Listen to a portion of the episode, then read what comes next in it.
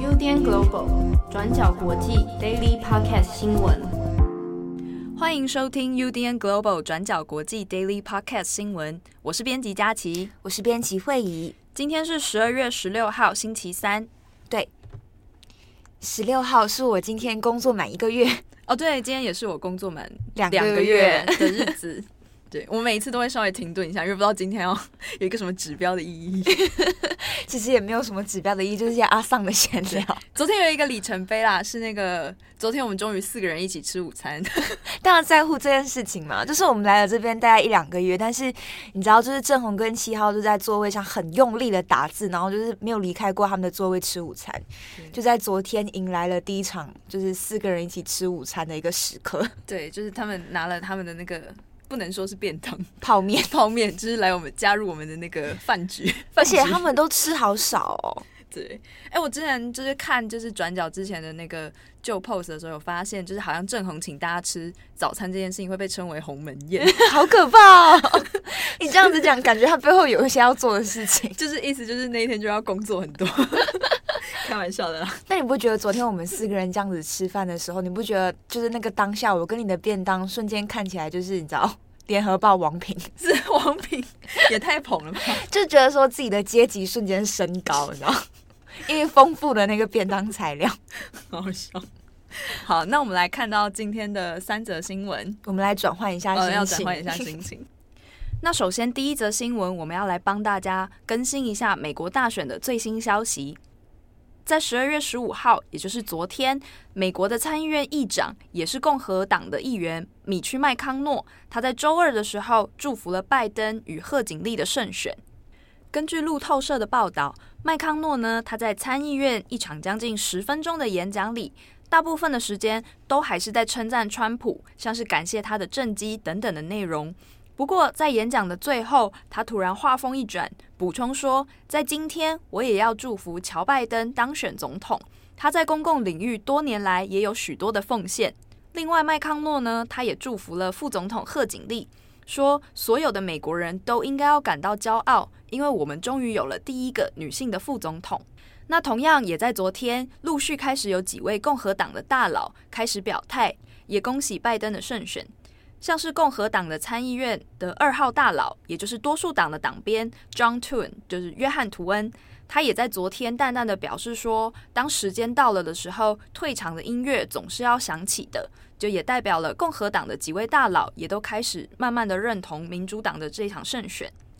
那么，为什么麦康诺的谈话会这么重要呢？因为其实呢，他是从十一月初的大选到现在，一直都是川普的重要支持者之一。除了他一直不愿意称拜登为总统以外，他也支持了川普在选举后一系列在美国各州发起的选举无效诉讼案。他认为呢，川普是有权利对于选举结果提出合法的法律挑战的。因此，现在麦康诺他有点像是呃改口承认拜登胜选，也像是在代表着共和党内部的一些大的比较大佬的声音，终于改变立场，愿意承认政权的交接。那在昨天呢，麦康诺讲完之后，参议院的民主党领袖查克·舒默，他也发言说，建议川普在最后以一点点的优雅和尊严来结束这个任期。不过，我们回过头来看这一次麦康诺的发言，其实呢，他除了委婉劝说或者是恭喜拜登以外，更重要的政治意义，其实也是在于要警告其他共和党内的议员，应该要跟川普划清界限了。根据 Political 的报道，就有两位国会的知情人士透露说，麦康诺他其实在周二一场共和党内的会议里，就警告过其他共和党的议员不要违反选举的结果。另外呢，在场的几位共和党大佬，像是 John Thune 和另外一位参议员罗伊·布朗特，他们也都是认同麦康诺的态度。那为什么现在必须共和党内部要开始统一他们的对外发言的意见呢？因为其实根据美国的选举制度，在选举人团投票完以后，还需要在一月六号经由国会的参众两院计算认证当选人。那等到最后结果确认以后，新的总统才会在一月二十号正式就任。那根据美国现行的法律，其实呢，就算是在这个选举人团正式投票结果出来以后，国会议员还是有权利可以提出否决的。他们是可以否决出其中某一州的选举结果是不是有疑虑。那但是根据这个法律的内容呢，要提出否决，必须要由一位参议院议员还有一位众议员议员共同联署。那接下来参众两院才会开始分别讨论表决，到底是不是这个某州的选举结果案真的有问题，真的需要否决。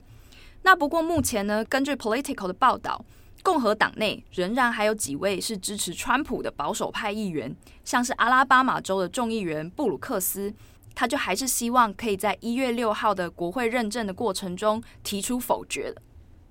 只不过呢，依照目前的风向，就算布鲁克斯最后真的找到另一人跟他一起联署，而且提案成功，也很难真的在参众两院通过否决案。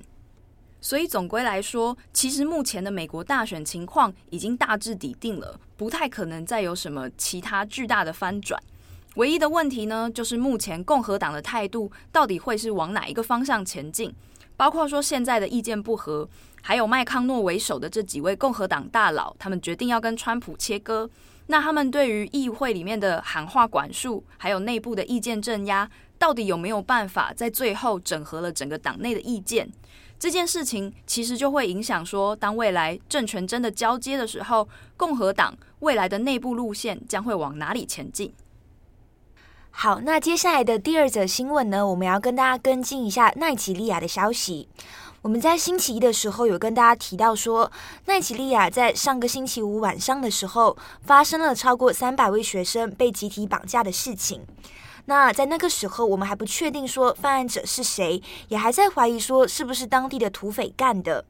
结果呢？现在当地的一个极端组织伯克圣地就在昨天十五号的时候承认了，是他们策划绑架学生的。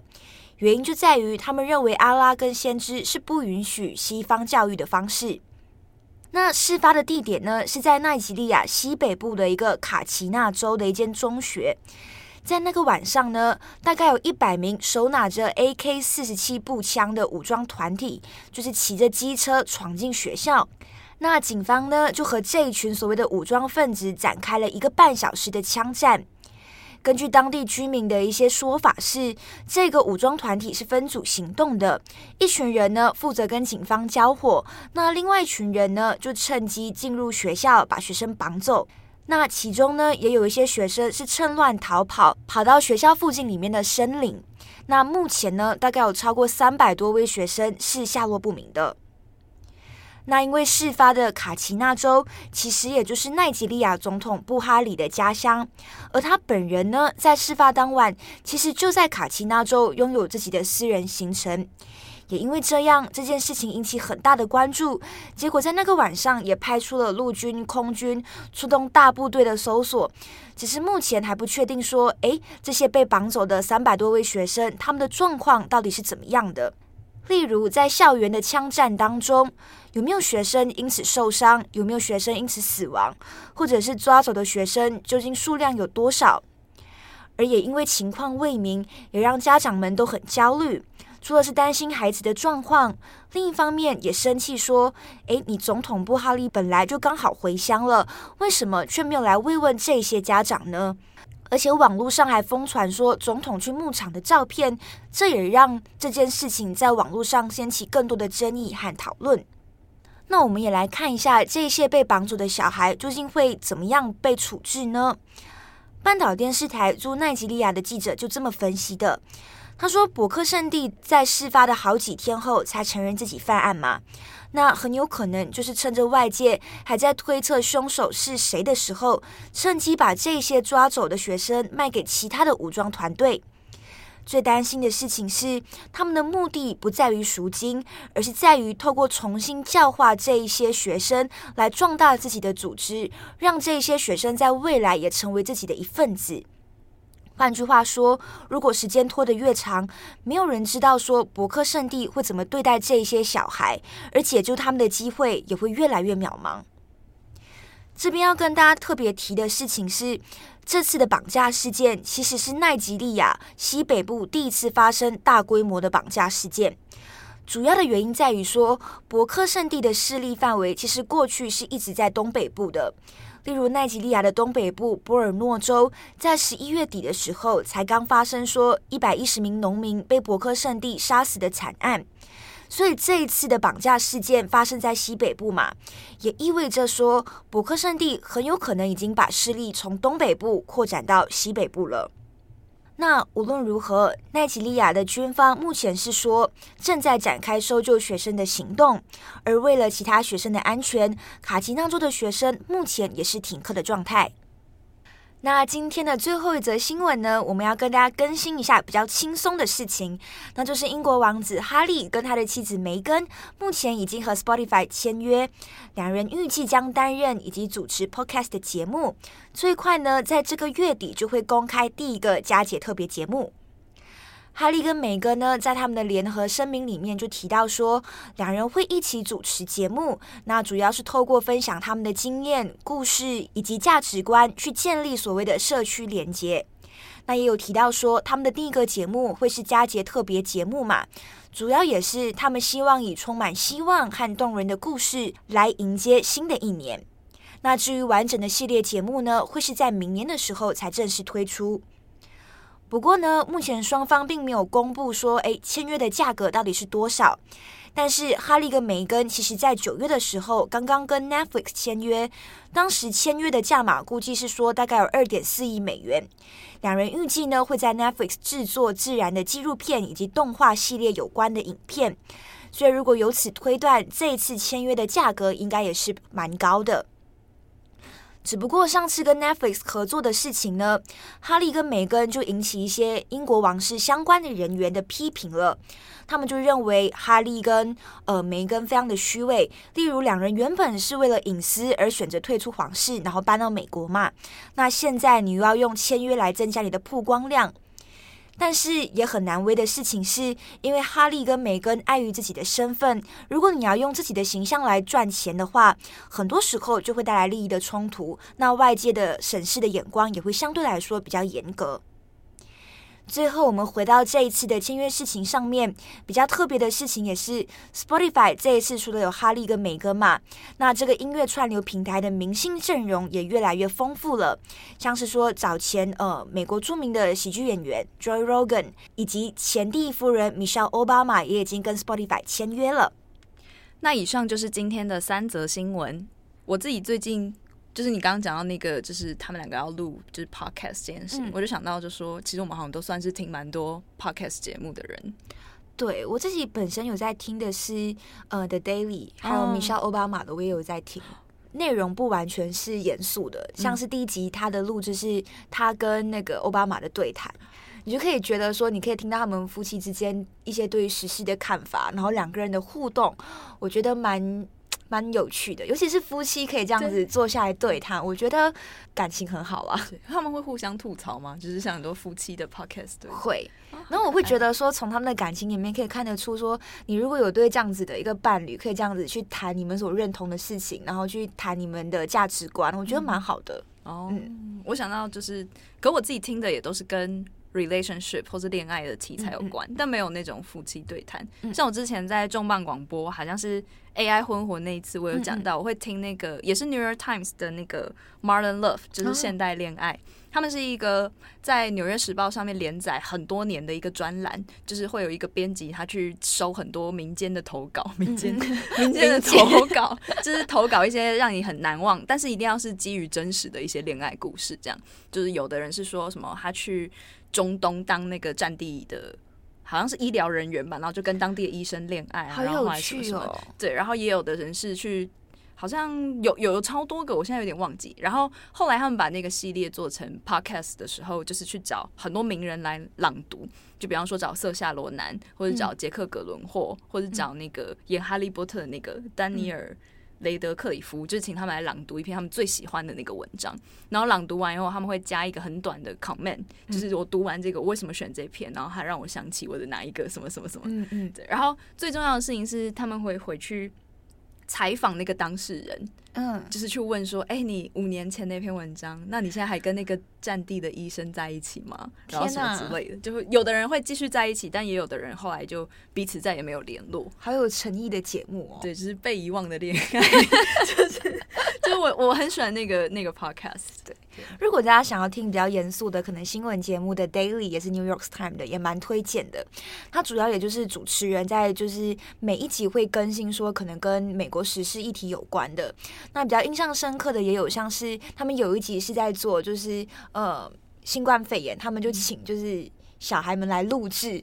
应该也不是说请小孩们来录制，应该就是请小孩们抛出一个问题，像是说，哎，什么到到底什么是新冠肺炎？那会怎么影响我们？然后节目中就有一个专家来去解答这些小孩子的疑问。我自己觉得他们是在做新闻上面有很不一样的突破，嗯像这是一个嘛，另外一个可能就是他们有时候记者出外采访的时候，会把现场的。收音也收进去，像是可能记者到幼稚园采访，他可能讲说：“哎、欸，我们现在在幼稚园，然后会描述一下附近现场的状况，然后会把现场的一些可能有车经过的声音、有人声的声音全部收进去，你就会觉得说：哎、欸，你自己也好像就在那个现场这样。”对，我印象中的 Daily 好像就是以他们的音效，然后还有一些环境音，就他们声音地景的那个打造，我不知道声音听觉的那个打造是很、嗯、很好的。对，蛮舒服的，而且就是你听完之后，我觉得在 Podcast 的制作上面有蛮多创新跟一些灵感。可以从那边就是去吸取。哎、欸，我觉得我们这里应该可以做一个特辑。我觉得像郑红跟七号应该也都听蛮多的，